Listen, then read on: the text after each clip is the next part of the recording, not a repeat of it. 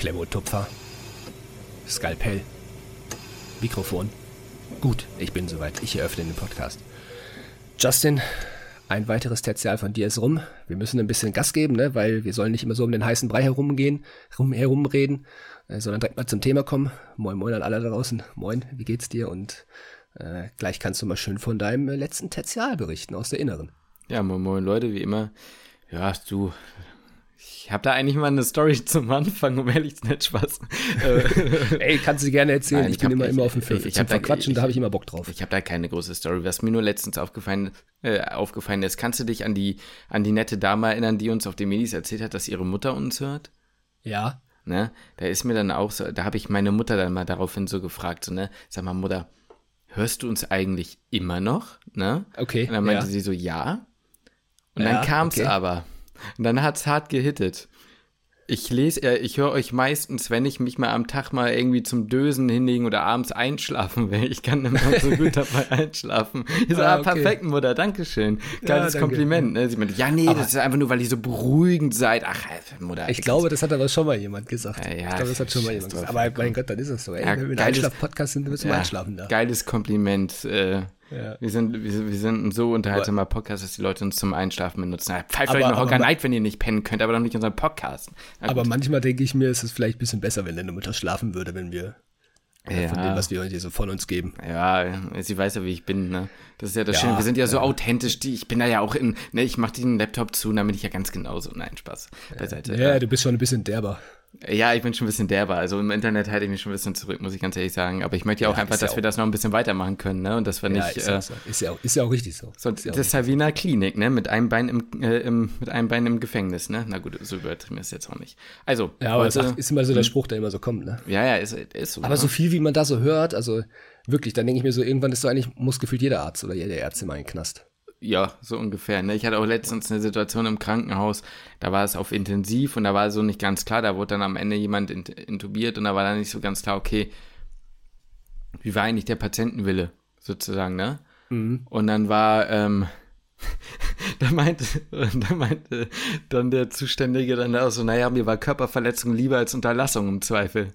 Ne? So, und, ja, ja, ja, ja, ne, so, ja, ne, und also muss er, das ist halt so krass, worüber so, du so nachdenken musst, ne, also, ja, ja. naja, gut, ähm, heute, ja, hatten wir gesagt, Fazit der Inneren, ich habe Finito ab morgen, wir nehmen auf den Sonntag auf, äh, werde ich mein letztes Tertial, wer hat das gesagt, acht Monate bin ich schon im PJ, ähm, werde ich mein letztes Tertial äh, bestreiten oder angehen. Ja geht in die Chirurgie und du kannst ja auch noch mal, vielleicht wenn noch ein bisschen Zeit ist, ein bisschen was über die Kiddies erzählen, ne? Ja, das gucken wir mal nach hinten raus. Heute geht's eigentlich vollumfänglich um dich, um die Innere, dein Fazit und vielleicht deinen Ausblick auf die Chirurgie. Mal gucken, wenn es von mir noch, wenn es dahinter noch Zeit ist, dann ja, wenn nicht, dann, dann, dann lassen wir das sein, würde ich sagen.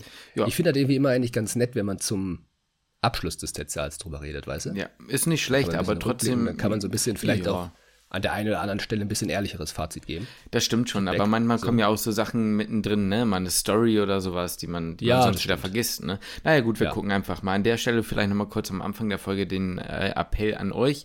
Gerne Feedback in die Kommentare, gerne auch bei Spotify, gibt eine anonyme Funktion. Da kann niemand anderes sehen, was ihr schreibt. Ähm, genau, bewertet uns ne, bei YouTube, bei Spotify, wo auch immer ihr uns hört. Da würden wir uns sehr darüber freuen.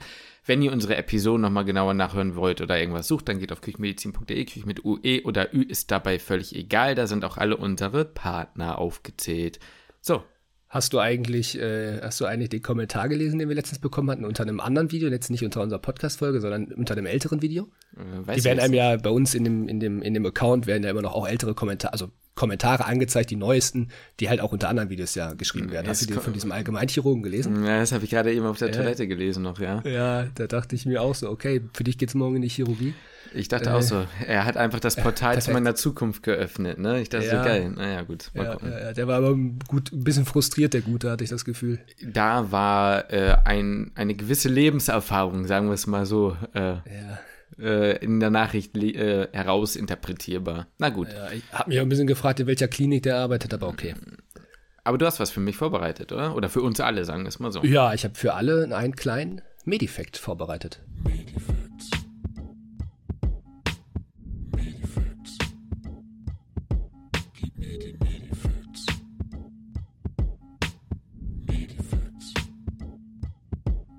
Heute geht's, pass mal auf du, wie, wie fange ich das, wie kündige ich das am besten an? Weil irgendwie machen die Medifacts, machen ja Sachen mit mir vor allem, die, die hätte niemand so vorher erwartet und du mit Sicherheit auch nicht, weil heute geht's äh, in mein nächstes Lieblingsfachgebiet und zwar die Immu Immunologie. Nein, ja. ich glaube es nicht. naja, so, so mehr oder weniger. Äh, man muss sagen, ein bisschen kennst du die Story schon. Allerdings wird sie noch ein bisschen erweitert und noch ein bisschen, ein bisschen was draufgepackt, ein bisschen was ergänzt. Äh, und zwar sagen dir, oder mit Sicherheit sagt dir das noch was, ich weiß nicht, ob du das kurz erklären kannst oder möchtest, äh, ich musste vorher nochmal zugegebenermaßen so ein bisschen äh, nochmal nachlesen. Ich sag mal, Immu ja. ist jetzt auch nicht so mein Steckenpferd, aber wir versuchen es mal, sag mal. Aber der Toll-Like-Rezeptor sagt dir noch was, oder? Ja, das sind ja so, das sind ja diese, diese Pattern, ne? Also diese, diese, die, diese Dinger, die quasi fremdes Dingen sozusagen so erkennen oder so, ne? Genau, genau. Das sind so, das sind so, ähm, auf der Zelloberfläche sind das Rezeptoren, die erkennen, ja, fremde, fremde Körper, äh, fremde Körperoberflächen, sage ich schon, fremde, fremde genau. Oberflächen genau. von Bakterien, Viren oder Pilzen oder sowas und dadurch erkennt unser Immunsystem, okay, das ist ein fremdes Bakterium. Wie heißt denn dieser Fachbegriff, dieser Oberbegriff? Die heißt noch Pumps? irgendwas mit Pumps, genau, Pump, irgendwas mit Patterns, genau. irgendwie Pump, ja, äh, genau, genau. Ja, das, ja, deswegen meine ich, genau. ja, Pumps, genau, Pumps. ja. Und äh, genau, die erkennen die und dann docken die quasi an und in der Zelle von unserem Immunsystem wird dann eine Reaktion ausgelöst und es, ja, es kommt halt zu einer Immunreaktion, sodass der äh, körperfremde Stoff quasi abgetötet wird. So. Äh, das ist aber gar nicht mal so relevant für meinen Medifekt, nur so als, als Abriss, worum es denn überhaupt geht oder was dieser Toll-like-Rezeptor ist.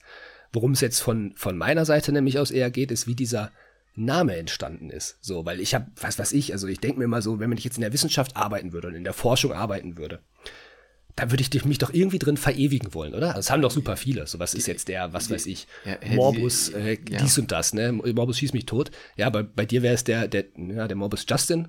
Ja, bei mir wäre es der Morbus Lukas natürlich. Ja, ich weiß, das, das ja, Lukasische ich, ich glaub, Phänomen. Ich glaube, ich kenne die Story. Ich glaube, ich kenne die Story. Wurde die nicht irgendwann ja, mal in der Vorlesung erzählt? Ja, erzähl mal erstmal weiter. Ja, du, du, du kennst die Story, aber ich finde es noch, noch, ein bisschen, noch ein bisschen witziger. Vielleicht kennt, kennt der eine oder andere auch die Story dazu. Und zwar ist der Toll-like-Rezeptor abgeleitet von dem Tollrezeptor. Und der Tollrezeptor wurde entdeckt in so einer Taufliege. Was weiß ich, wie heißt der? Ich habe mir sogar rausgeschrieben. Drosophila melanogaster. Ja? Und ich bin in diesem Medeffekt auf einmal abgerutscht in der Embryonalentwicklung von dieser Taufliege. Also das macht diese, das machen diese Medeffekts teilweise mit mir. Und diesen Tollrezeptor, der ist eben, der ist für die Embryonalentwicklung von dieser Taufliege in irgendeiner Funktion halt wichtig oder auch für die immunologische Antwort. Also ähnlich wie bei, ähnlich wie bei uns Menschen. Und äh, diesen Rezeptor hat entdeckt die Christiane Nüsslein Vollhardt. Ja. Und die gute Dame ist übrigens in Magdeburg geboren und ist die erste deutsche Frau, die den Medizin-Nobelpreis gewonnen hat. So oh. als kleiner Fun-Fact neben, nebenher. Das finde ich sehr interessant. Ja, das ist, ist, ist schon, ist, ist wild. Ähm, dass sie sich kritisch gegenüber Transsexualität geäußert hat, das klammern wir jetzt mal ganz kurz aus und schieben wir, schieben wir mal zur Seite. Damit ist ähm, alles wieder vorbei. Okay, Name wird rausgestrichen aus der Folge. Nein, Spaß, mach weiter. Ja, äh, nein, auf jeden Fall hat sie diesen Tollrezeptor entdeckt. Und das Ganze ist so entstanden, die Story war so, sie und ihr Partner waren, also jetzt nicht Lebenspartner, sondern Forschungspartner, so. saßen am Mikroskop haben durch das, hatten so ein Doppelmikroskop. Haben Sorry, dass ich dich unterbreche. Ich habe mir das Ganze voll romantisch vorgestellt, sie mit ihrem Partner. Die sind dann nee, gemeinsam nee, so neben dem Abendessen mit so einem Glas Rotwein und dann beide gucken dich so, na okay, erzähl weiter. Ja, boah, das wäre so ein richtig nerdiges Paar. Das wäre sehr, sehr nerdig. Erzähl oh, weiter, sorry. Shit, aber okay, soll's ja, soll's ja auch geben. Jeder, jeder wie er meint. Ja. Nein, auf jeden Fall haben sie durch diesen, haben die so durch dieses Mikroskop geguckt und haben diesen Rezeptor dann da irgendwie entdeckt, keine Ahnung wie. Ja, und haben beide einfach gleichzeitig gerufen, toll. So, weil sie es so toll ja. fanden, dass sie den entdeckt haben. Und dann, anstatt jetzt zu sagen, das ist jetzt der Nüsslein Vollhart Rezeptor, ist das jetzt dann der Toll-Rezeptor geworden. Und weil die Struktur von diesem Toll-like-Rezeptor in unserem Körper halt so ähnlich ist, ähm, ist das der Toll-like-Rezeptor. Das finde ich schon mal ganz witzig. Hatte ich erst überlegt, nehme ich das als Medeffekt rein? Ja, nein, hm. Ist ja vielleicht ein bisschen, ein bisschen lame. Äh, bin aber dann ein bisschen abgerutscht in meiner mhm. Recherche.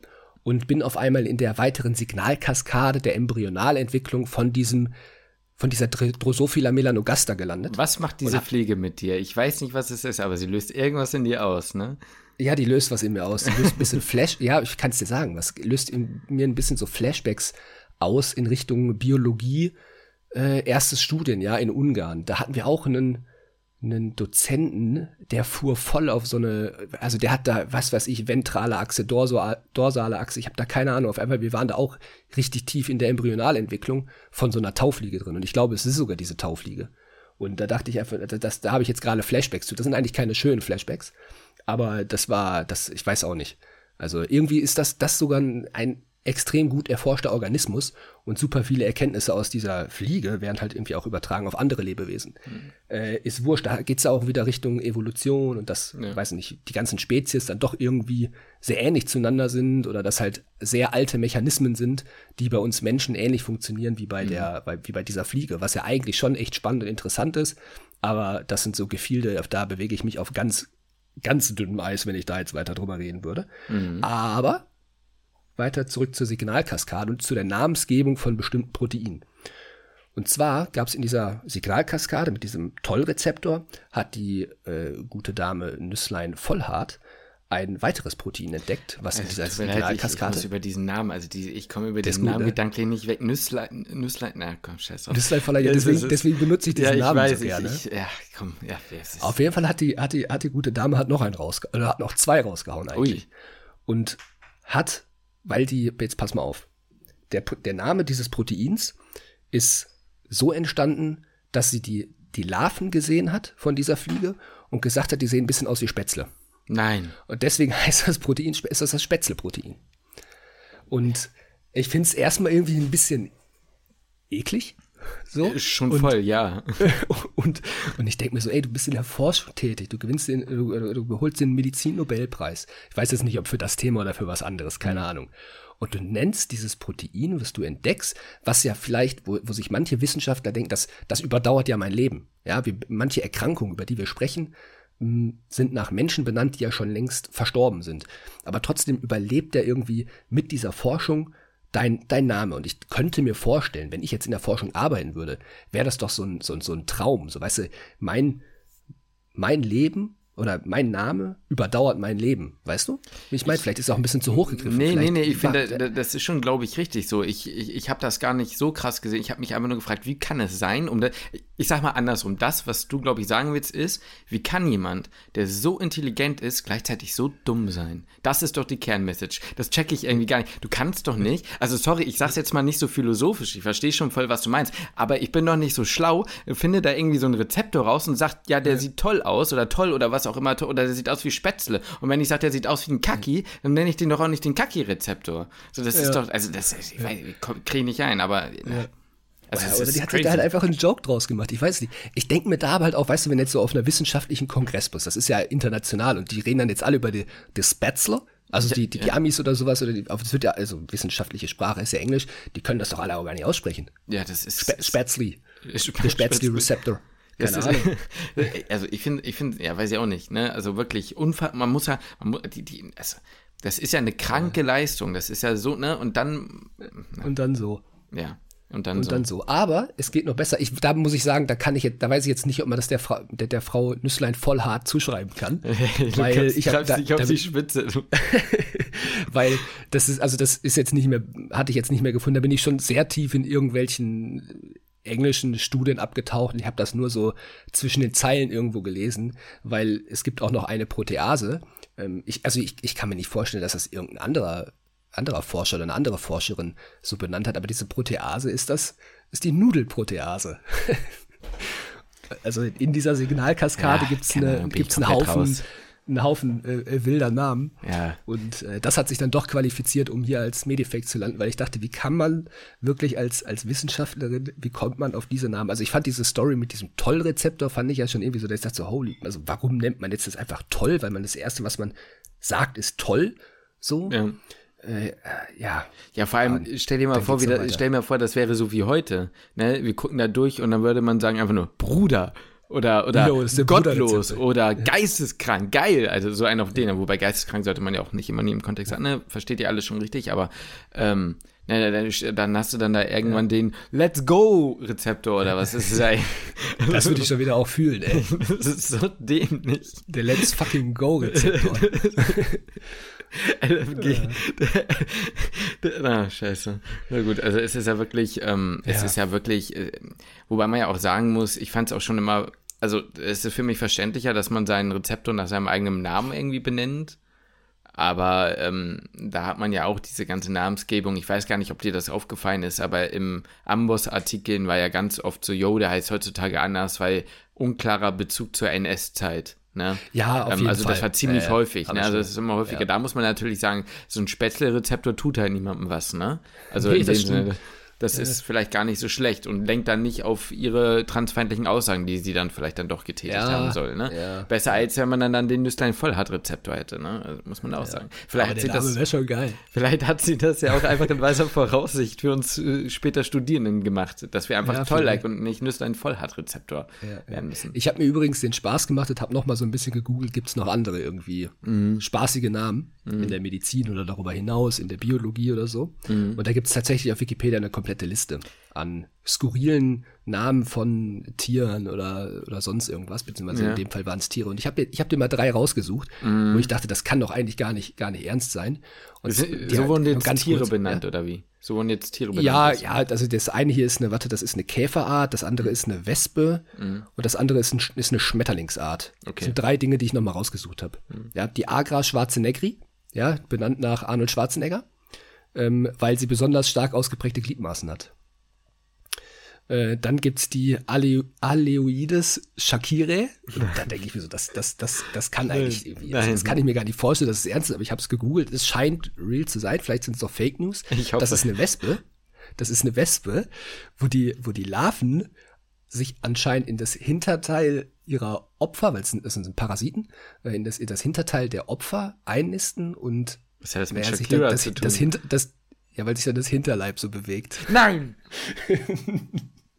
Anscheinend, anscheinend Nein. ist das die Erklärung. Ja, das ist die nein. Erklärung anscheinend. Das, das, darf, das darf nicht sein, das darf nicht sein. Das darf nicht Nee. sein. Mm, mm, mm. Das, muss, das, das muss fake sein, oder? Das Oh, muss ich, fake ich, sein, Ich ich hoffe, das auch. ist fake. Und, und Gott, und das dritte?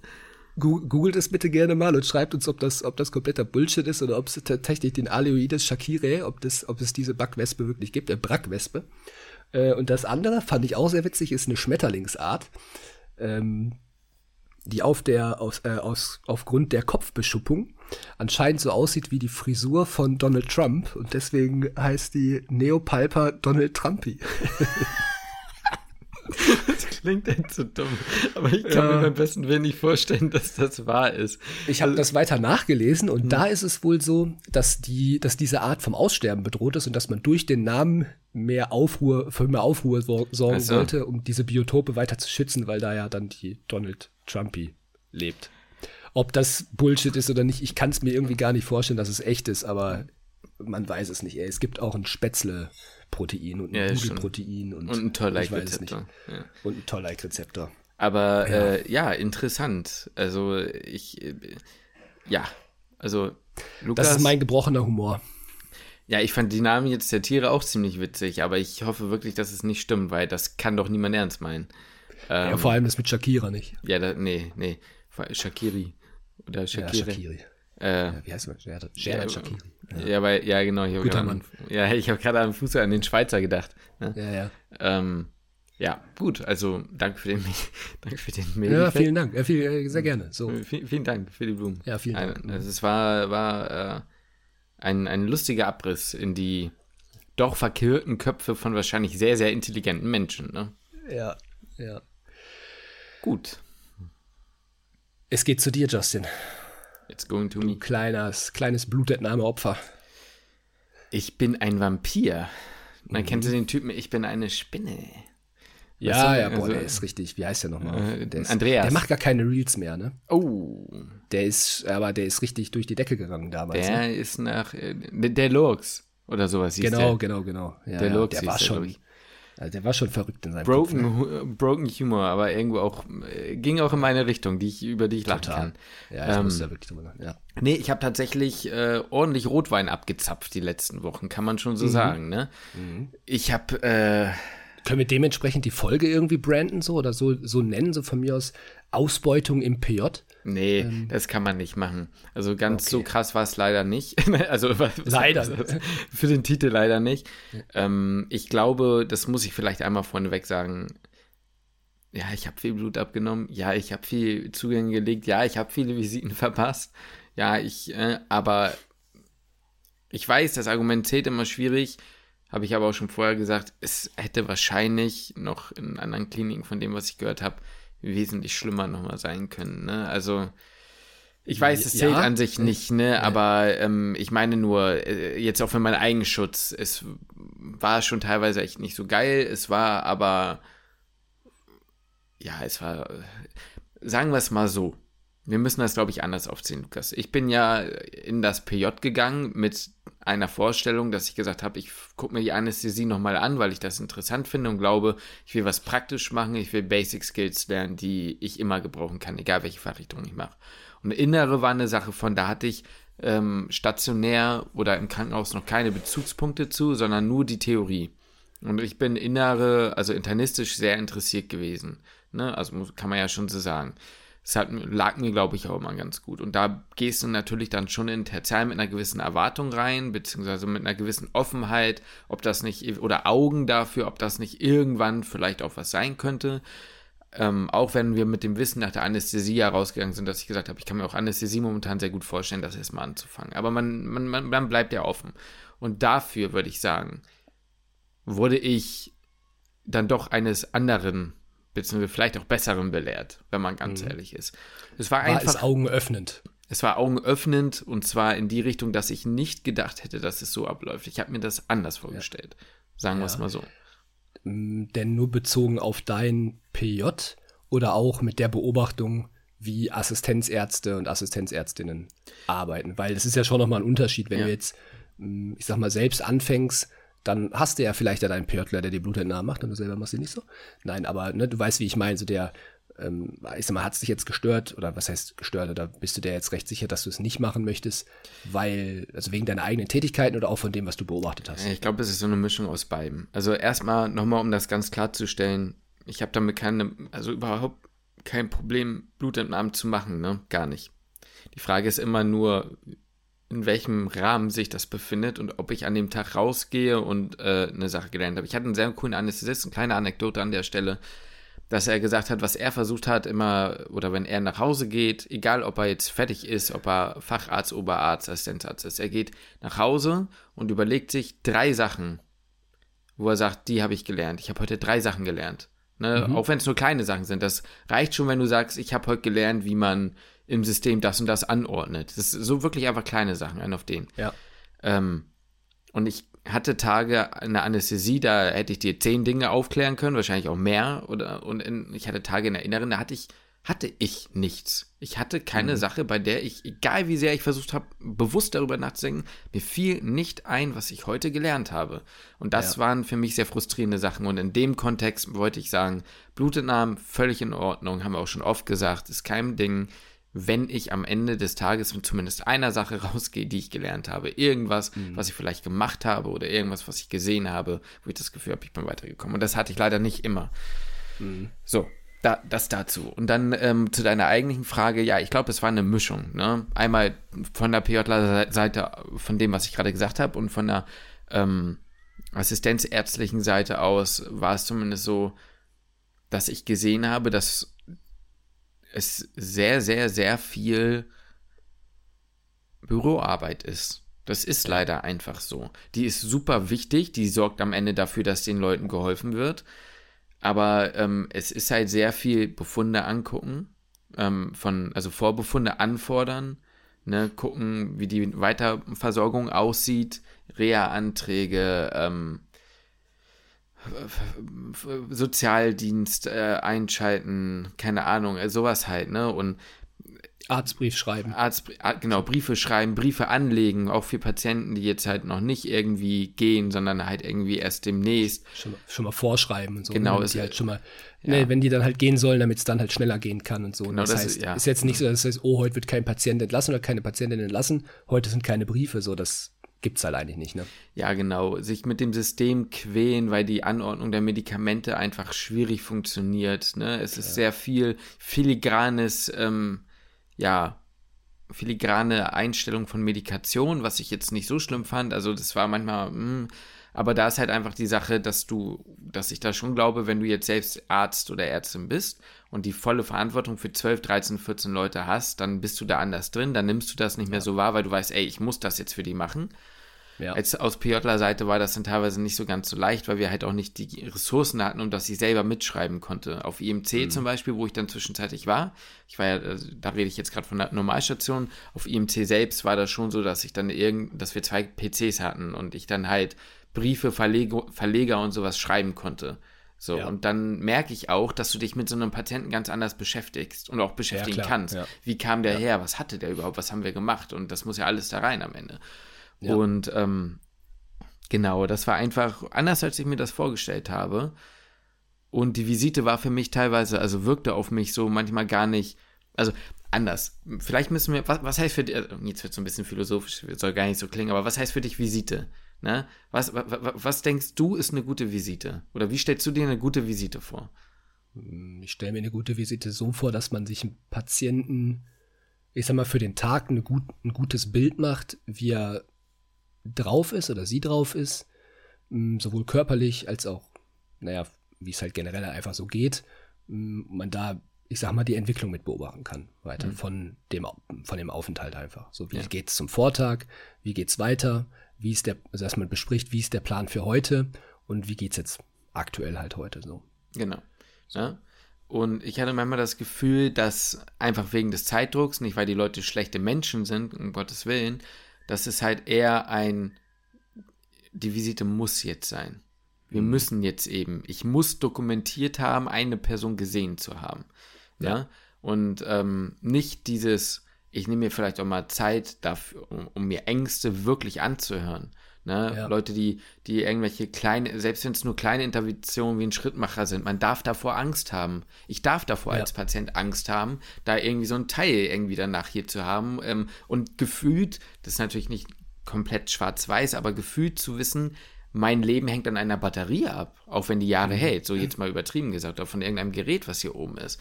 Und dafür ist halt keine Zeit. Ne? Es war meistens mhm. ähm, mir aufgefallene Informationsvermittlung, aber keine Aufnahme. Es war eher mhm. dieses, wie du schon sagst, ja, heute passiert dies, jenes und solches. Haben sie Fragen? Und wenn Fragen waren, dann, ja, das gucken wir dann. Und dann mhm. flupp ist man wieder draußen. Ist, und, ja. und, und das ist eine Sache, die ich mir anders vorgestellt habe. Dass die Visite teilweise von den acht Stunden, wenn, wenn, du viel Visite gemacht hast, dann war man zwei Stunden unterwegs, weil dann immer noch mal irgendwie was zwischendurch kam oder so. Aber dass das am Ende den kleinsten Tag abnimmt und dann hast du halt noch mal ein, zwei Stunden Blutentnahmen, wenn du alleine bist. Zwei Stunden Visite, meistens überschneidet sich die Zeit, sodass du als PJler häufig auch noch Blutentnahmen hast, während die Visite anfängt zu laufen. Und danach geht es vor allem darum, klar, du hast nochmal eine Röntgenbesprechung und und das ist auch alles gut. Dann besprichst du deine Sachen mit deinen OberärztInnen, was ja auch richtig ist. Aber dann machst du dich danach ans Telefonieren und ans Schreiben. So, und mhm. ähm, so kleine Dinge halt machen.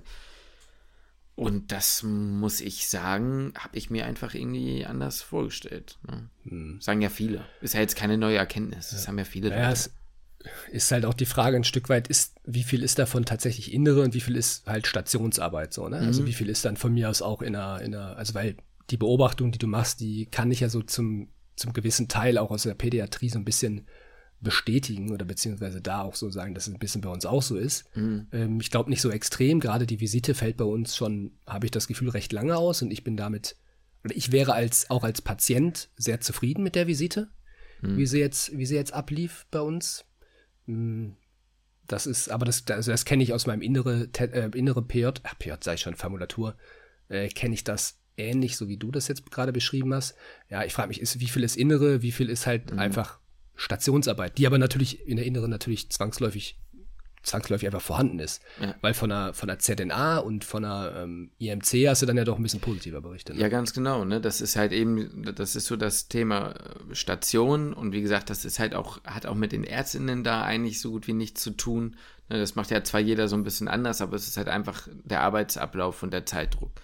Von der Notaufnahme kann ich, wie gesagt, nur bestens berichten. Ich habe da sehr, sehr viel gelernt. Das war wieder so ein Tag, wo ich oder so eine Zeit, wo ich jeden Tag echt viel gelernt habe, sicherer geworden bin, auch in der Ersteinschätzung, ne, dass du mal das kam vielleicht auch ein bisschen durch die Anästhesie, dass du bei, bei jemandem mit einem niedrigeren Blutdruck oder was auch immer oder keine Ahnung, nicht direkt äh, in Panik verfällst oder so, ne, sondern dass du so ein bisschen weißt, ne, was machst du, Monitoring und all sowas. Ähm, selbst schreiben, Entlassbriefe schreiben, auch wenn das nur ambulante Entlassbriefe sind, äh, Verlegung auf Station schreiben, auch so ein bisschen dieses Management von, ich muss jetzt eine Station für einen Patienten suchen und so.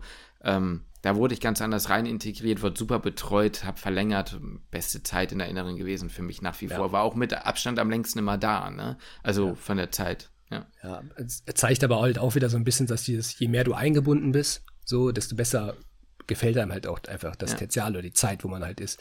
Wenn ja. du jetzt halt sagst, auf Station hattest du keinen Computer, ja, dann wird es halt so ein bisschen, so was machst du dann halt tatsächlich. Wenn dann halt Briefe geschrieben werden, ist also die Frage, was ist dann deine Aufgabe in der Zeit, ne? Das ja, richtig, ne? irgendwie eher ein bisschen sitzen wahrscheinlich und warten, bis die Zeit vergeht. So, weil wenn du keinen Computer hast und in der, in, in der ZNA hattest du dann einen Computer und hattest deine Aufgaben und hattest deinen Aufgabenbereich und konntest was tun und dann warst du vielleicht wahrscheinlich länger da, aber es fühlt sich wahrscheinlich so an, als wäre die Zeit viel kürzer gewesen. Ja, das war ja das Paradoxe, ne? Manchmal war das sogar dann so, dann war halt nichts zu tun und dann war ich sogar froh, wenn mich jemand für einen Zugang angerufen hat, damit ich halt irgendwas machen ja. kann. Ne? Also ja. ist es jetzt nicht so, dass ich da immer Stunden nur rumgesessen habe, um Gottes Willen. Meistens waren dann halt immer solche kleinen Sachen zu tun. Was aber dann auch wieder dazu geführt hat, dass selbst wenn du da mal nicht bei so einem Brief oder bei irgendwelchen Listenaktualisierungen dabei bist, dann halt auch wieder das, das, äh, den Überblick für die Patienten verlierst. Ich weiß nicht, wie es dir geht. Am Anfang reicht fast schon ein oder zwei Patienten. Ähm, mhm. Aber wenn du dann auf einer kardiologischen Station sieben Leute mit Erstdiagnose vorflimmern hast, dann kommst du durcheinander. Ja, Gerade dann, wenn Fall. du bei der Visite ja. nicht dabei warst und auch in der Listenaktualisierung nicht dabei warst, ne? also morgens. Das, ne?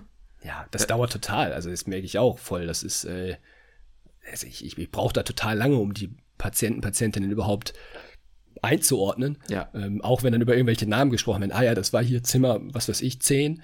Äh, und dann weiß der Oberarzt sofort Bescheid, obwohl er die am Morgen das erste ja, Mal gehört ja, hat. Ah ja, okay, das war ja der, der. Und denkst du, wie kannst du das so schnell merken? Die, die, die, ähm, diese, die verstehen diese Fälle, ne? So un, ja. also umfänglich, wo ich denke, Moment mal, ich bin gerade seit fünf Stunden auf Station und mache nichts anderes. Und der, der, der Oberarzt oder die Oberärztin, die haben das vorher in dem iPad nur mal einmal so durchgelesen und die wissen es einfach besser. Die wissen einfach. Genau, und wissen sofort, ah, okay, wir sind gerade da und da, dann machen wir jetzt das, das, das und das oder so. Das ist unfassbar. Oh, so krass, ne? ey.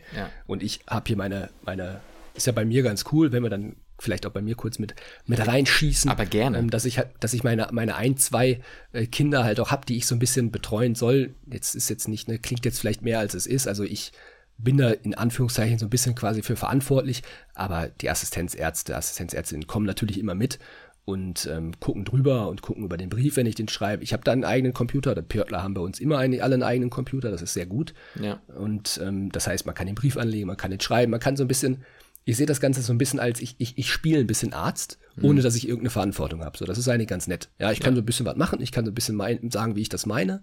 Und dann heißt aber, ja, pass auf, das und das und das hast vergessen. Oder es kommen dann halt Nachfragen von den Assistenzärztinnen. Naja, was würdest du denn das und da noch machen? Oder wo brauchst du hier noch achten? Oder, na, da hast du noch was vergessen. Denk mal da und darüber noch. Also, dass man so ein bisschen so hingeführt wird. Also, ja. ich, ich könnte diese Kinder jetzt auf keinen Fall alleine betreuen und das wird wahrscheinlich gnadenlos scheitern, wenn ich komplett allein dafür verantwortlich wäre, jetzt aktuell. Aber ähm, ich kann halt so ein bisschen spielen und mich rumprobieren. Und da denkt man halt natürlich ganz anders drüber nach. Aber um auf das Ursprüngliche zurückzukommen, selbst mit meinen zwei Kindern bin ich schon so, dass ich wirklich überlegen muss und nachdenken muss. Und dann habe ich von den anderen Kindern gar keine Ahnung, ja, ja. was da jetzt gerade abgeht. Und dann ist man damit einfach völlig überfordert. Das hat bei mir schon gedauert, überhaupt durch mich in diese ein, zwei Fälle da einzudenken. Absolut, ja. Und nachzudenken, was ist jetzt der nächste Schritt. Und das dauert irgendwie. Ja, aber das wird wahrscheinlich mit der Zeit einfach kommen, ja. wenn man dann 30 Jahre schon in der Klinik arbeitet.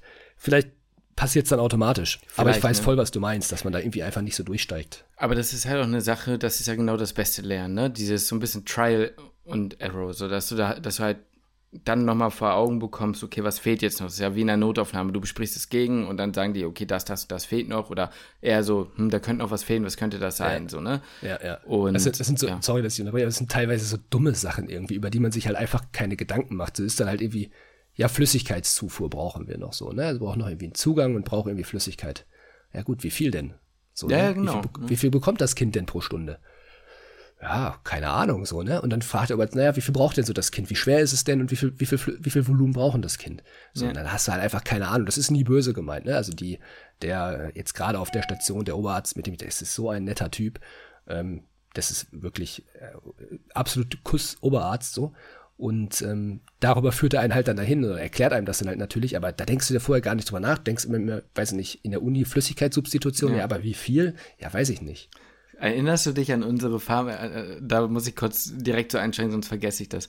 Erinnerst du dich an unsere Pharma-Klausur, die Fanta 4? Also die Fantastic Four? Da hatten wir eine Kreuzfrage. was? Da war eine Kreuzfrage, Herzinsuffizienztherapie. Was gehört nicht zu den Fantastic ja, Four? Ja, ja, ja, Erinnerst ja, du dich daran? Ja, ja, erinnere ich mich dran. Letztens kam es in der Klinik. Jetzt. Und meinte, jo, das okay. gibt es ja jetzt und so, ne? Und wer konnte glänzen? It's du. me. Hi, I'm, I'm, I'm, Taylor Swift. Und äh, das war einfach so, ähm, ähm, es war einfach mega witzig, weil ich dachte so, wie dumm das einfach ist, ne? Dass bei uns sowas gefragt wurde. Aber, ne, so. Aber worauf ich eigentlich hinaus wollte, ist voll, ne? Herzinsuffizienztherapie. Wir wissen beide, die brauchen Diuretikum, die brauchen Beta-Blocker, ne? Und die brauchen ACE-Hämmer. Das ist klar. Ja. So oder so aber wie steigst du denn ein? Bei welchen Frequenzen, ne? Und dann bist du halt, ne, irgendwann bist du dann, ja, wie ist denn, und dann kommt es weiter, wie ist denn die Ejektionsfraktion? Ja, hm, äh, keine Ahnung, 34 Prozent. Ja, hat er ein Blockbild und so weiter, weißt du, so, das sind so alles so Dinge, das sind so, so Algorithmen, die bei den Leuten einfach bumm, also die haben gar keinen Algorithmus mehr im Kopf, die sehen das irgendwie, die haben so ein Netz und das, ja. was was die brauchen, das fliegt denen einfach so ins Gesicht rein. Aber ja. als Student braucht man ja so eine klare, äh, ne? Ja. So, aber wie viel, wie, wie viel gibt man denn da? Auch Dosierung, ne? Du lernst das ja im Studium nicht und ich habe immer gesagt, die sollte man lernen. Ich glaube mittlerweile, man braucht die nicht lernen, das ist schon okay so. Man lernt das halt in der Klinik, aber das Lustige ist, letztens auf IMC, jemand ähm, musste notmäßig verlegt werden. Ähm, hatte einen Blutdruck von 230 zu irgendwas, Zielblutdruck war aber 120 und dann hieß es, Jo Justin, kannst du mal eben Urapedil aufziehen? Nee, mhm. weil ich nicht weiß, in welcher Dosierung, also welche Ampulle ja. oder wie viel oder kannst du mal ein bisschen Urapedil spritzen? Nee, kann ich nicht. Obwohl ich es ja. natürlich eigentlich kann, so, ne? Ja. Das so, ja. Weil Urapedil habe ich halt sonst noch nicht so, ne? Acrinor, Atropin, Propofol, da kenne ich mich mittlerweile mit den Dosierungen aus. Wenn man sagt, ja, gib dir mal ein bisschen äh, bei einer EKV zum Beispiel, so ja, äh, also Elektrokardioversion, wenn du jemanden zum Beispiel vom, für die anderen Leute, ne, vom Vorflimmern oder so, wenn die im falschen Rhythmus sind, irgendwie einen Sinusrhythmus irgendwie überbringen willst, ähm, wenn du die da ein bisschen mit Propofol ein bisschen abschießt, da weiß ich das jetzt mittlerweile, aber sonst, ne, man denkt da ja nicht drüber nach. Mhm. Und das geht, mhm. wie du schon sagst, bis auf Banalitäten äh, auf äh, Flüssigkeit zurück, ne? Wie viel gibt man den Kindern total, ne? Also, ja, ja, ja, ja. Ja, es ist so, dass das sind Dinge, über die macht man sich in der Uni nicht so richtig, oder man macht sich Gedanken drum und man weiß, dass man es nicht kann. Ja. Aber ja, in der Klinik lernt man es dann halt auch einfach. Ne? Weil, ja, genau. Also ich glaube, das wäre auch völlig übertrieben. Also ja. wie viel haben wir in der Uni gelernt, wo man echt sagt, das war jetzt schon drüber und wenn man dann jetzt noch anfängt mit Dosierungen, ähm, dann ist die Pharma ja der komplette Overkill. Das kannst du nicht. Außer machen. man würde halt wieder sagen, wofür ich ja, wofür wir ja sowieso plädieren, man schlackt das ganz, entschlackt das Ganze mal ein bisschen, mhm. man schüttelt den Lehrplan mal so ein bisschen aus, sodass dieser ganze überflüssige Scheiß halt irgendwie mal so ein bisschen rausgeschleudert wird, beziehungsweise das, was mhm. halt vielleicht ein bisschen drüber ist, oder man macht von mir aus Kurse, die bestimmte Fachbereiche intensivieren, wenn man sagt, pass auf, ich möchte die Schiene Chirurgie gehen, ich möchte die Schiene Innere gehen, dass man da dann intensiver über bestimmte Dinge spricht, fände ich irgendwie ein bisschen ein bisschen sinnvoller, ja. als wenn man halt alles einfach nur vollpackt. Und dann in dem Zuge könnte man halt vielleicht auch ein bisschen über, äh, über Dosierungen sprechen. Ja. ja wobei Super. das mit diesen, oh, egal, das ist ein anderes Thema, mit diesen tiefer in bestimmte Fachbereiche rein, ist ein bisschen auch schwierig. Es geht auch nicht so einfach, ne, klar. Nee, das ist ja auch das Ding, weißt du, wenn, wenn ich jetzt merken würde nach meinem Tertial, boah, Pedi ist es doch, dann habe ich das sehr spät für mich entdeckt, weißt ja, du? Ja, eben. Und eben. dann hätte ich mich vorher wahrscheinlich niemals dafür entschieden, für diesen, für diesen Zweig. Und dann das wäre halt, ist halt irgendwie ein bisschen schwierig, deswegen da bin ich auch so ein bisschen zwiegespalten. Ja. Ähm, ja, Glaube ich eigentlich auch nicht, dass das die Lösung ist, aber man könnte so ein bisschen was raus, oder man müsste was rausschleudern aus dem Lehrplan, damit man sowas wie, wie Dosierungen überhaupt machen kann. Ich will da jetzt gar nicht weiter drauf eingehen eigentlich, aber da muss halt auch immer gucken, das ist halt immer wieder dieses Problem, du brauchst ja, das ist ja der Sinn der Approbation, da stehen Dinge drin, jeder braucht eine Grundausbildung, dann ist die Frage, ja, ja. was gehört dann nicht mehr zur Grundausbildung, wie viel kannst du wirklich wegnehmen, um woanders was draufzupacken und wird es am Ende dann ja. netto nicht doch mehr für alle, ne? wenn die dann auch noch, ne? ist egal. Ähm, ja, nee, aber auch das, äh, das muss ich wirklich sagen, die Kommunikation, die, die Atmosphäre 1A, in, äh, da wo ich jetzt war zum Beispiel, das wäre. Okay, das ist ja auch schon mal ein riesen Pluspunkt für die Innere. Das hört man ja auch anders. Ja, genau, das ist genau das, was ich, äh, weshalb ich auch meinte, es könnte auch woanders noch schlimmer sein. Das Verhältnis zwischen äh, Assistenzärztinnen und Oberärzten durch die Bank weg sehr gut Ne, klar, man ist zu manchen enger als zu anderen, ne? das, ist, das ist ja völlig normal, aber das ist alles in einem menschlichen Rahmen, in dem die Leute eben, also wie, wie die halt vom Charakter ja. her eben sind. Ja. Und äh, sonst wirklich sehr, sehr gut. Ne? Ähm, IMC hat mir an sich Spaß gemacht, ähm, weil das halt wieder eng gekoppelt ist mit der Intensiv. Ne? Man hat mhm. da, ich persönlich finde es irgendwie geiler, ist, ist so mein Ding, ähm, hatte ich auf Intensiv schon und auf IMC, lieber zehn Patienten, die mehr Aufwand bedürfen, bei mhm. denen man halt dann aber auch richtig gefühlt was macht. Ne? Beispielsweise mhm. hatten wir mal einen Fall jetzt mit dem Edison oder vielleicht mit dem Con-Syndrom oder sowas, wo du wirklich sagst, okay, da musst du jetzt mal nachdenken, was man macht. Wir brauchen die Hormone so und so, so und so. Wir brauchen mal ein Bild von Nebennieren oder keine Ahnung was. Als dass ich 15 Patienten habe, bei dem ich eigentlich nur, sage ich jetzt mal übertrieben, ein äh, Langzeit-EKG und ein Echo anmelde. Vielleicht nochmal ein Abdomensono, weil es mal in der rechten, äh, rechten Leiste gezwickt hat oder so. Ja, und man selber macht es halt nicht, ne? sondern man ja, meldet es genau. ja nur an. So, das ist ja auch so ein bisschen so ein Ding. Ja, ich melde mal Sono an, wir machen, oder wir machen ein Sono, wir machen ein Echo, wir machen dies, wir machen das, ja. bedeutet für dich als, wenn du jetzt Assistenzarzt wärst, ja. bedeutet das, du sitzt am Computer und tippst da ein. Genau. Sono, Abdomen, Fragestellung, das, das, das, ab, fertig. Genau. So. Und dann irgendwann so nach drei Stunden, äh, war Frau, dies und das, war die schon beim Sono? Ja, war schon beim Sono. Oh, der Befund ist noch gar nicht da, wir warten noch. Und dann immer aktualisieren, aktualisieren, aktualisieren, ja, genau. ist der genau. Befund da. Ja, genau, ne? Und auf IMC hat man zumindest das Ding, da ist ein Sono-Gerät, weil die Leute natürlich nicht alle so einfach immer nach unten in die Funktionsdiagnostik gefahren werden können. Und manche ja. Dinge kannst du halt dann auch einfach selbst machen, ne? Ja. Oder es halt Willst dann du vielleicht kurz sagen, was hm? Con und Edison ist? So ja, also es, es geht eigentlich darum. Ganz grob. Ja, ja, also beim, beim, beim, beim Edison, da geht es letztendlich um eine Nebennierenrindeninsuffizienz. So. Ne, das kann man sich so vorstellen, die Nebennierenrinde produziert Hormone, das sind ganz unterschiedliche Hormone, da gibt es tolle Merksprüche zu, aber da geht es dann vor allem so um Cortison, Mineralkortikoide und teilweise auch Sexualhormone und sowas. Und ähm, wenn da letztendlich ähm, Störungen auftreten, weil die Nebennierenrinde den Geist aufgibt, das kann autoimmun sein, das kann ähm, aber auch zum Beispiel sekundär sein, da funktioniert dann was in der Hypophyse im Schädel quasi nicht so richtig da im Kopf.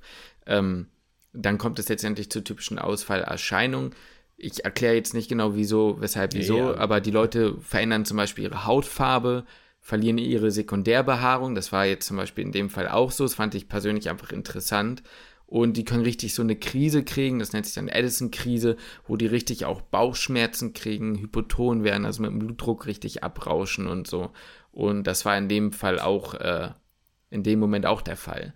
Und ähm, die Leute brauchen halt Cortison, Hydrocortison, Fludrocortison ähm, was sie dann ihr Leben lang substituieren müssen, weil wenn es eben von der Nebennierenrinde auskommt, dann halt dann äh, ja sozusagen ersetzt wird. Das war übrigens ein sehr spannendes Gespräch. Ähm, da hatte mir ein Oberarzt erzählt, dass das häufiger mal passiert. Ganz lustig, oder was heißt lustig, aber interessant, weil den Gedanken hatte ich so nicht verstanden. Du wirst es logischerweise verstehen, aber ähm, wenn, es ist ja klar, wir alle produzieren ja irgendwo Cortisol. Das ist ja so, das ist ja physiologisch. So. Aber für die meisten Menschen ist Cortison, Cortisol sozusagen ähm, immer dieses, das ist doch schlecht, wenn man das lange nimmt. Wenn ich lange Pretni zu ja. mir nehme, ist das ja. doch schlecht, ne? So. Ja. Und es war relativ schwierig, der Person zu erklären, dass dieses Hydrocortison, Fludrocortison das körpereigene Hormon ersetzt und du mhm. nichts zusätzlich oben drauf gibst, sozusagen. Ja. Und deswegen ja. war die Person erst ziemlich ablehnend gegen dieser Therapie gegenüber. So, das sind die, so Dinge. Äh, hm? die, die, die Problematik hatten wir auch schon. Ja, auch, ne? Also mhm. das ist ja. ähm, ne, so. Ja, Generell das also sehr kritisch gegenüber kortisonhaltigen Präparaten sind sehr, sehr, sehr mhm. viele. Ja. Ist ja auch in der, in, der, in der Kinderheilkunde wird das auch gerne mal hier und da verwendet. Mhm. Äh, zum Beispiel inhalative ähm, Präparate, Cortisonpräparate, ähm, gerade bei so obstruktiven Geschichten ja. wird das ja natürlich auch viel verwendet. Da haben super viele Eltern, das ist wirklich erstaunlich, das ist immer wieder das Gleiche, ja. ähm, dass sie das, das Wachstum der Kinder ansprechen. Dass krass. wir Angst haben, dass das Kind, dass das Kind äh, klein bleibt dadurch. Das finde ich krass. Das ist ja. die, das ist die, das ist die Angst oder die Sorge Nummer eins, wirklich. Und, das war mir auch nicht so bewusst. Und wie aber das war jetzt wirklich schon häufig, ja. dass wirklich die Kinder gesagt haben, hm, ja, Cortison halte ich, wollen wir eigentlich nicht. Wir haben ein bisschen Angst, dass das Wachstum dadurch behindert. Oder wir haben gelesen, dass das Wachstum dadurch behindert werden kann. Und, und, es war immer, ja. immer die Sorge. Welchen Tipp gebt ihr denn dann? Also wie, wie, wie geht ihr mit den Leuten um? Was erklärt ihr dann? Wie macht ihr das? äh, dass das Ganze, also die werden ja, die bekommen ja eine Therapie eingestellt, das ist eigentlich immer, das, das macht dann eigentlich meistens ein Oberarzt ja. oder eine Oberärztin, die das Ganze erklärt, weil das natürlich eine gewisse Strahlkraft hat. Mhm. Wenn das jetzt nicht die Assistenzärztin macht, ist, ja. ne, die erzählt genau, würde genau das gleiche erzählen, aber nur weil halt Oberarzt steht ähm, oder Oberärztin, wird das Ganze ein bisschen ernster genommen, aber da wird halt einfach darüber gesprochen, dass das Ganze ja über ein Therapieschema gemacht wird und man das Ganze jetzt nicht das, das ganze Jahr über, also die sollen ja auch das nicht das ganze Jahr übernehmen, mhm. dieses Präparat, dass es halt nur kurzfristig ist und das wird dann meistens schon, schon dann auch verstanden, dass es da eher um, um Langzeitwirkung geht, wenn man es halt die ganze Zeit benutzen würde, das Medikament mhm. und nicht, ja, eben nicht kurzfristig. Verstehe. So. Und dann wird das eigentlich in der Regel ganz gut angenommen ist zumindest mein Eindruck. Ob es dann hinter verschlossener Tür wieder anders ist, einfach weil man nicht widersprechen möchte, weiß ich natürlich nicht. Ja. Ähm, keine Ahnung. Und dann, ich sag mal, wie die, wie die langfristige Therapie ist, ist ja noch, steht ja noch mal auf einem anderen Papier. Das wird ja bei uns dann auch nicht so gemacht. Das muss dann mit Pulmologen oder also mit Lungenfachärzten oder dann halt mit dem Kinderarzt irgendwo besprochen ja. werden. Ja, verstehe. Äh, ja, spannend. Ne? Also da ist manchmal so für so, so logische Dinge sind für manche Leute ne, eine Befürchtung. So deswegen Thema Visite wieder, sowas dann halt, finde ich, ja, wichtig, sich da irgendwie die Zeit nehmen zu können und die fehlt halt manchmal ja. im Stationsalltag leider, ne? Äh, ja. Was wollte ich noch erklären? Konsyndrom, ne? Ja, mhm. also beim Konsyndrom, da geht es auch wieder um die Nebennieren, ne? Das war ja das, was ich eben meinte, ähm, dass da auch Mineralkortikoide, also teilweise Aldosteron, das ist ein Hormon, letztendlich produziert werden und da wird es dann zu viel produziert. Und dieses Aldosteron hat ein bisschen was mit dem Natrium-Kalium-Haushalt zu tun, das erkläre ich jetzt nicht im Genauen, ähm, aber es kann dazu führen, dass man am Ende zu wenig Kalium hat. Und dieses Kalium zum Beispiel, also es macht natürlich noch andere Probleme, aber durch dieses Kalium kann es äh, zu einer Hypokaliämie kommen, also ein, zu wenig Kalium, ähm, eine Alkalose, das hat dann was mit pH-Wertverschiebung zu tun, das kann auch gefährlich werden und in der Regel typischerweise einen hohen Blutdruck durch die unter anderem Natriumretention. Und ähm, diese Leute können, Kalium ist ein sehr wichtiges Elektrolyt, genauso wie Natrium auch, ähm, gerade Kalium aber für die Herzaktion. Ne? Und kann tatsächlich dann Herzrhythmusstörungen machen, die unter Umständen halt dann auch wirklich gefährlich werden können. Ne? Ich glaube, ja. Referenzbereich Kalium so irgendwas zwischen 3,5 und 5,5, also irgendwo dazwischen. Und ähm, wir hatten jetzt halt jemanden, der halt auf unter 1,8 dann irgendwie auf 1,7 oder sowas abgerauscht ist. Ne? wo man sagen muss, beim Kalium ist das schon sehr, es gibt nicht gibt Werte, wo man sagt, okay, da ist man knapp drunter. Ja, mein Gott, das ist mhm. nicht so dramatisch. Aber beim Kalium ist das schon, da muss man schon im Referenzbereich liegen. Also da ja. sind schon, ich sag mal, in Anführungszeichen geringe Abweichungen dramatisch. Das ist gut, dass du das nochmal sagst. Ne? Das ist natürlich was anderes, wenn du irgendwie weiß nicht, wenn du ein CRP sagt man ja auch unter 5, wenn das mal bei 12 ist oder so, das wäre ja dann theoretisch schon doppelt so viel. Da sagt jetzt erstmal ja. niemand was, wenn klinisch keine, ja. kein Infekt irgendwie, kein, ähm, kein Infektauffälligkeiten da sind oder so, ne? Gut, ja, genau. Ähm, so viel dazu. Aber das finde ich halt eben wesentlich interessanter, dann lieber weniger Patienten, Patientinnen zu haben, bei denen du mehr machen musst, als andersrum, ne? Oder die mehr auf, also ja, wirklich einen Aufwand haben sozusagen. Mhm. Ähm, deswegen fand ich EMC an sich auch ganz cool. Ja.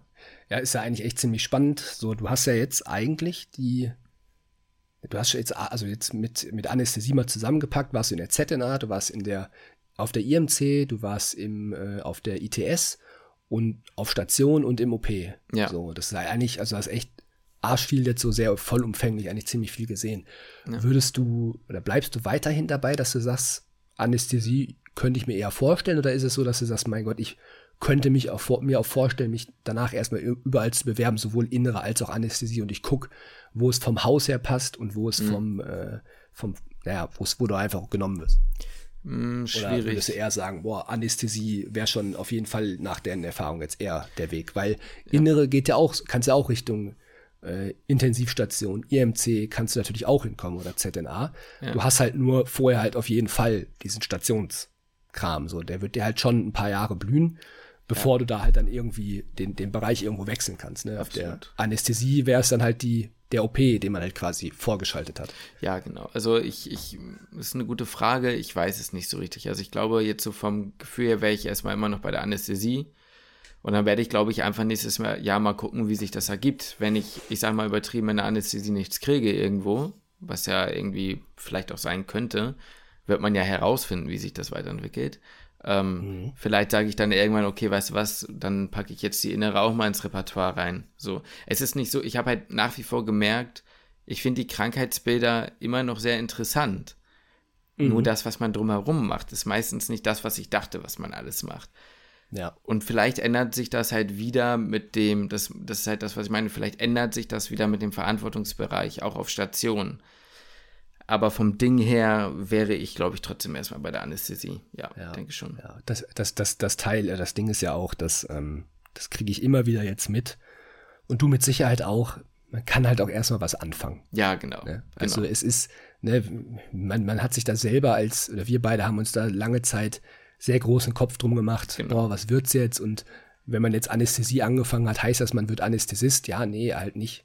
Nee. Du kannst halt auch dann nochmal wechseln. Wir haben beispielsweise auch eine ähm, Assistenzärztin bei uns, die war zwischenzeitlich auch eine Zeit lang in der Anästhesie. Die mhm. hat mit dem PD angefangen, hat gesagt, ich mache nochmal Anästhesie, weil ich den Kontakt zur Erwachsenenmedizin nicht verlieren will, ähm, weil sie auch noch Notarzt nebenbei fahren möchte oder Notärztin und ähm, ist jetzt wieder in der Pedi. So, ja. also das geht alles. Ja, eben. Also ich mache mir da keinen Druck mehr. Ich will gucken, wo die Reise hingeht. Und wenn ich dann irgendwie, ich sag mal, in einem Jahr ein ganz anderer Mensch plötzlich bin und sag, äh, hm, ich könnte mir auch vorstellen, vielleicht mal in die Chirurgie zu gehen. Ja, ne, nein, aber äh, halt in irgendwas anderes, dann, dann gucke ich halt das. Ne? Ich, ich, ich habe da den Anspruch äh, einfach abgenommen, da jetzt irgendwas wissen zu müssen. Ähm, ja. Das wird sich alles Pass auf, in drei, in drei Monaten sitzt du hier und sagst, boah, Chirurgie, hm das ist es. Ja, du ganz ehrlich, ich bin, ich bin am Ende, also ich glaube das jetzt mal erstmal nicht, aber am Ende gehe ich mit allen, also alle Sachen gucke ich mir mit offenen Augen, offenen Armen an und schaue, was sich ergibt. So. Und ich glaube, das ist das Einzige, was man machen kann. Alles äh, darüber hinaus ist, ist halt einfach zu viel nachgedacht. So, ne? Ja.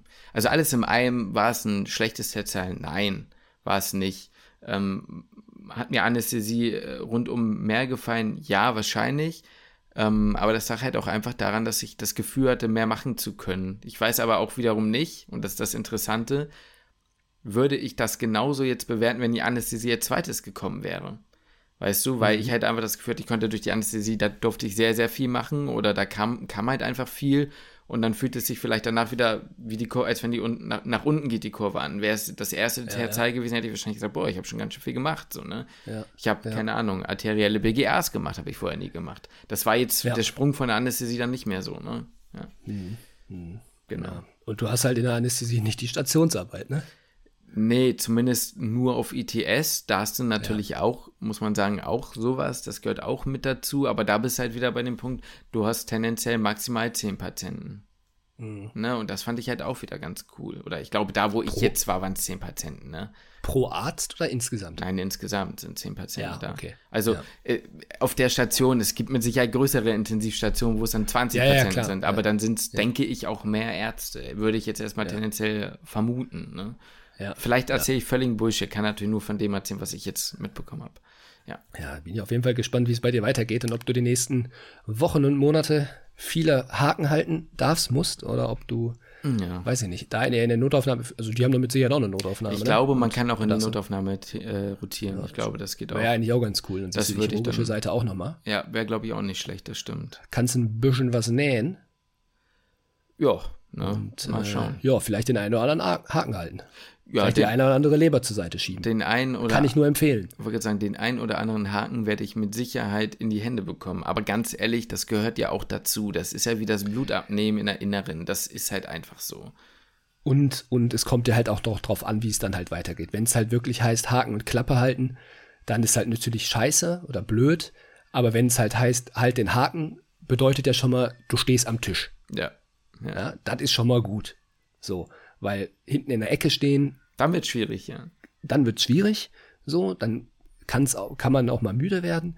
Aber wenn du am Tisch bist, bist eingewaschen, hältst den Haken, siehst du den OP-Bereich, siehst das OP-Gebiet, zumindest die meiste Zeit, ähm, und dir wird was gesagt, erklärt oder wie auch immer, man ist, man kommt in die Kommunikation, dann ist es ja schon mal, na gut, dann hält man halt den Haken zur Seite. Dass man da jetzt selber nicht dran rumschnibbelt, ist ja, ist ja irgendwo auch logisch. Ja, klar. Und äh, deswegen ist das doch eigentlich, also ist es, ne, man, man macht da immer so die Jokes drüber, Haken und Klappe halten. Aber das, das, kann ja auch anders sein, ne? Kann das, ja auch gut ja, sein. Eben, das ändert sich auch und ich habe das jetzt auch bei mir nochmal mitbekommen, dass also häufig wird man da mittlerweile mehr einbezogen und so. Also ja. zumindest, dass mal mit einem geredet wird. Und selbst wenn nicht, also ich, das muss man auf sich zukommen lassen. Das werde ich dann herausfinden, ne? Ja. Na gut. Das ist echt witzig. Also ich habe, ich habe, kann bisher echt gar keine, gut, ich bin jetzt auch nicht lange im PJ, aber bisher habe ich von dir nichts Schlechtes gehört. Ich habe noch nie, keine schlechten Erfahrungen gemacht, obwohl nee. ja viele Leute oft sagen so, oh, das PJ war da und da war richtig schlimm oder richtig scheiße. Ja, nee. Ich hoffe natürlich nicht, dass wir die Erfahrung noch machen werden. Nee. Aber bisher kann ich da man, ich, wirklich guten Gewissens sagen, dass man da echt keine, keine Sorgen vorhaben muss. Nein, gar nicht. Also ich glaube, da hat sich einfach auch in den letzten Jahren eine ganze Menge getan und das ist ja auch richtig so. Aber äh, was man natürlich sagen muss, da sind wir auch ehrlich, ja, jeder von uns kommt mal aus dem PJ und denkt sich, boah, war irgendwie kacke. Aber ganz ja. ehrlich, das tust ja. du auch in der Schule, das tust du auch im Berufsalltag, das tust du auch im Studium selbst. Das ist ja völlig normal. Ne? Es kann ja nicht ja. jeder Tag rosig sein und man ist auch selber mal schlecht drauf oder irgendwie hat selbst was. Äh, weißt du, es müssen ja nicht die äußeren Umstände sein. Man, manchmal hat man selber irgendwie was verkackt oder ist unzufrieden mit sich selbst. Ne? Das ist ja Hatte alles ich definitiv normal. schon. Also ganz klar. Ganz ne? klar. Und ich hatte auch schon, es gibt auch Tage, wo man sich denkt, mein Gott, die Organisation war jetzt heute irgendwie scheiße. Ja. Aber es ging irgendwie drunter und drüber und dann lag es nicht an einem selbst oder man selber verkackt zwei Blutentnahmen, so wie ich gestern wieder, vorgestern. Ja, äh, ja, du passiert, dann ist man abgefuckt über sich selbst. Wenn man weiß Dinge nicht, wenn man gefragt wird, dann denkt sich, mein Gott, das muss ich doch eigentlich mittlerweile schon wissen. So, das ist mir peinlich so. Ähm, Gibt's auch alles, hatte ich auch schon die Tage und dann ist man abgefuckt auf sich, dann ist man irgendwie abgefuckt auch auf die Organisation oder so. Das ja. passiert halt im Krankenhausalltag, aber dann ist der nächste Tag auf einmal wieder viel besser. Ja, guck dir an, zum Beispiel äh, mit der Arterie, habe ich dir auch erzählt. Ich kam dann doch nochmal endlich in die Verlegenheit, äh, in, die, in die Situation, Arterie legen zu dürfen. Ich habe ja. die nicht puntiert bekommen. Und ich hatte zu dem Zeitpunkt schon, ich habe jetzt bestimmt 20, 30 arterielle BGAs mittlerweile gemacht, so. Vielleicht auch ein paar ja. mehr sogar. Einfach, weil es sich ergeben hat. Und ich habe das mittlerweile irgendwann ganz gut drauf gehabt. So. Also es war schon, am Anfang war ich so, oh, ich probiere es mal ne, vielleicht kriege ich was. Am Ende war es jetzt so, dass ich gesagt habe, ja, meistens kriege ich irgendwie schon was so. Ja. Und ich habe die nicht punktiert bekommen und die war gut zu tasten, die Radialis. Es hat mich mhm. mega genervt. Ich war richtig abgefangen. Ja. Am nächsten Tag habe ich die nächste Arterie machen dürfen. Ich hatte richtig Glück, es ja. war halt nicht so viel zu tun. Ne? War eine Arterie, wo dann der Arzt meinte, boah, die ist jetzt schon schwierig zu punktieren. Ähm, mhm. Bin ich ganz ehrlich, weiß ich jetzt auch nicht, ob ich die direkt so erwische mit meiner Assistenzarzt, ne? Ähm, mit dem Solo kriegen wir das schon hin, aber mach mal ohne so, bla. Ich punktiert, getroffen, mich mega gefreut, ne, denkst so, Junge, geil, ne, erwischt, hat ein bisschen gedauert, also war jetzt nicht so bumm rein, sondern, ja, mal so ein bisschen, ne, hm, und plötzlich kommt's mhm. so, geil. So, und jetzt heißt es Draht vorschrieben. Draht nicht reinbekommen. Draht ging nicht rein. So, und ich mhm. habe mich gefragt, woran liegt es, ne? Woran hat es hier liegen? So, und er hat ihn aber auch nicht reinbekommen, musste Nade raus und nochmal neu. Dann habe ich sie nicht mehr getroffen. So, und dann hat er nochmal, hat sie auch nicht direkt getroffen, aber hat es dann natürlich hinbekommen, hat die Erfahrung und den dann Draht reingeschoben. So. Ja. Was kam also am Ende raus? Ja, es hieß dann so, ja, manchmal sind die Gefäße irgendwie verkalkt, manchmal ist das einfach so, man kriegt die nicht immer rein und hm, bla. Trotzdem denkst du dir in dem Moment, du keck. So, obwohl mhm. vielleicht in dem Moment, er sagt, ja, hast alles richtig gemacht, aber trotzdem habe ich am Ende die Arterie nicht zu Ende gelegt. So, das hat ja. mich mega genervt, so, ne? Das ja, sind halt einfach ja. Dinge, die, die, ja, das gehört halt irgendwie dazu, ne? Und da kann ja, ja. niemand was für. Ist so. Ja. Ne? Nein, es ist so, es ist so. Da ärgert man sich über sich selbst, aber klar. das sind halt die Dinge, das ist, okay, das macht einem jetzt nicht den Tag kaputt, ja, das macht einem den Tag jetzt nicht kaputt nee. so. Das Wichtigste ist halt immer noch die, die Stimmung und sowas auf Station. Ich habe letztens übrigens auch, das hab ich, hatte ich auch eine Blutentnahme Oh, ich habe ein Blutbad angerichtet. Ey, zum Glück, zum Glück hatte ich einen Kittel an, so, so, so diesen hässlichen Plastikschutzkittel, weil vorher an dem Kind noch was anderes gemacht wurde. Mhm. Und äh, oh, ich wirklich, der Kittel war voll, ey. Und ich dachte so, scheiße, ey, das sieht nicht gut aus, aber ich habe es immerhin habe ich Blut bekommen. Ja. aber boah, das war wie, nicht. Wie ist das äh, passiert? Also wenn du Blut abnimmst, da kommt ja eigentlich ja, das, also, das, das, das ist, ist, auch mal so. So ein, so ein Kind macht das nicht freiwillig mit. Ja, verstehe, okay. Ja. Mhm. Und die sind stark, ja. die kleinen Biester. Ja? ja. Egal wie festgehalten wird, du kannst das Kind nicht so festhalten, dass es gar nicht sich nicht mehr bewegt. Oh, so, so. stressig, ne? Ja, das ist schon, das versetzt einen schon unter Stress. Da hatte ich so einen scheiß Zappel-Philipp in der Hand, ne? So, ich weiß nicht, was los war. Ich war gar nicht aufgeregt. Ich war nicht nervös oder so. Ich dachte mir jetzt, ich wollte mal so, hätte meine Hand mal so zack gegen die Wand schlagen mhm. und hab jetzt hör doch mal auf zu zittern hier. Und ich wusste gar nicht, was los ist. Äh, hab aber halt auch getroffen und dann ja, ist dann halt irgendwie da viel rausgekommen und dann habe ich das aber dann, dadurch, dass halt irgendwie alles so hektisch war, weil ich sag mal, deine Ohren sind auch ein Stück weit belastet. Ja, klar. Ähm, dann irgendwie die Röhrchen da drunter zu halten und ja, das ist, äh, und auch die, die Nadel, das war jetzt nicht mit einem Butterfly, sondern du machst das bei den Kindern teilweise nur mit so einer kleinen Kanüle. Ach nee. Nur, nur, so ein kleines Ding, nur so einmal zack reinstechen. Ja, weil das mit einem Butterfly gar nicht geht. Die Butterfly ist viel zu dick. Ja, krass. Teilweise für die Gefäße. Und dann muss, du wirklich nur so eine kleine Nadel und dann lief das da schon raus und ich, uh, irgendwie dieses ja, scheiß Röhrchen versucht da drunter zu halten. Ja, und dann ging aber ein bisschen was daneben und Kind hat sich gewehrt, der Blutdruck war wahrscheinlich bei 200 hm. zu, weiß ich nicht, 180. Hm. Also der hat richtig Gas gegeben. Nervig. Ähm, oder die, ich weiß gar nicht, wie über das Kind. Äh, ja, das war dann ein bisschen, sah danach ein bisschen doof aus, aber die Räuchchen waren voll. aber, da fühlt, aber, da denk, aber da denkt man sich dann auch so, boah, fuck, ey, das kann auch souveräner gehen, so, ne? Ja, das muss danach nicht so aussehen. Du, ich habe auch immer noch den einen oder anderen Zugang, wo ich so denke, so, wie kann das eigentlich sein? wie kann das mhm. eigentlich sein? Ne? Oder wenn du mal, was mir auch schon das eine oder andere Mal passiert ist, ist wirklich selten, aber ab und zu, na, wenn die Leute eine krasse Blutverdünnung einnehmen, du, du punktierst was, ähm, und dann, ähm, also das war bei Blutkulturen, du sollst ja eigentlich aus zwei Stellen peripher entnehmen. Ja, ne? ja. So, und dann hast du da punktiert, ne, ziehst die Nadel raus, kommt so gut wie kein Blut, klebst trotzdem was drüber. Bin am anderen Arm und plötzlich sehe ich nur, wie die ganze Hand vom Patienten drüben schon komplett blutig ist, weil es dann, doch noch rauskam. Und dann nimmst du da irgendwie ja. Blut ab und hältst nochmal da drüber. Ne? Ja, äh. also es ist, ja, da denke ich mir auch so, ja, du Spacken, hättest halt auch einfach mal kurz 20 Sekunden draufgehalten. Das hätte auch, hättest doch getan, so, ja. Ja, ja, ja. Das ist halt immer so. Ne? Das stimmt. Man wird ja. da ja aber auch irgendwann, ja, weiß nicht, also ich bin da unzimperlich geworden. Ich war Ja, das, das, ich hatte auch am Anfang, habe ich ja auch erzählt, extrem Schiss bei den Kindern. Ich habe da immer noch Respekt vor. Ja, Und klar. Weil einfach, weil es auch mich nervt, weil ich es nicht so hinbekomme. Hm. Aber ich habe nicht mehr die Hemmung reinzustechen. Ja, ja. So. Es geht schnell, ne, dass es abnimmt, ne? Ja, das nimmt schon ab. das hat auch nicht. Es ist halt eigentlich ja. eher so, dass man sich denkt so, mal, Jung, jetzt halt mal ruhig so, ne? Jetzt, ja. halt, mal, jetzt halt mal bitte kurz die Klappe. ja, ich meine, ganz ehrlich, das, ja, ja, ne, es muss halt gemacht werden. Man kann es ja nicht ändern. Ja, ähm, vor allem denkt ja. man sich, man, man ist so, denkt so, ja, man sagt ja immer so, ja, ach, du gibst jetzt einen Peaks oder irgendwas sagt man ja, ne? Ich denke mir da manchmal so, ey, das bringt gar nichts so, weil mm. der, der hört das, der oder die hört das eh nicht, sind so am Schreien. Mm, mm. Ah, tut mir aber auch schon manchmal echt leid. Ja, klar, also, ne, man muss die ja auch. Die fangen ja schon an zu heulen und zu schreien, wenn sie einen nur sehen. Oh, ja, das, das, das stelle ich mir aber auch irgendwie schwierig vor. Man will denen ja nur helfen, ne? Und dann. Ja. Boah, ja.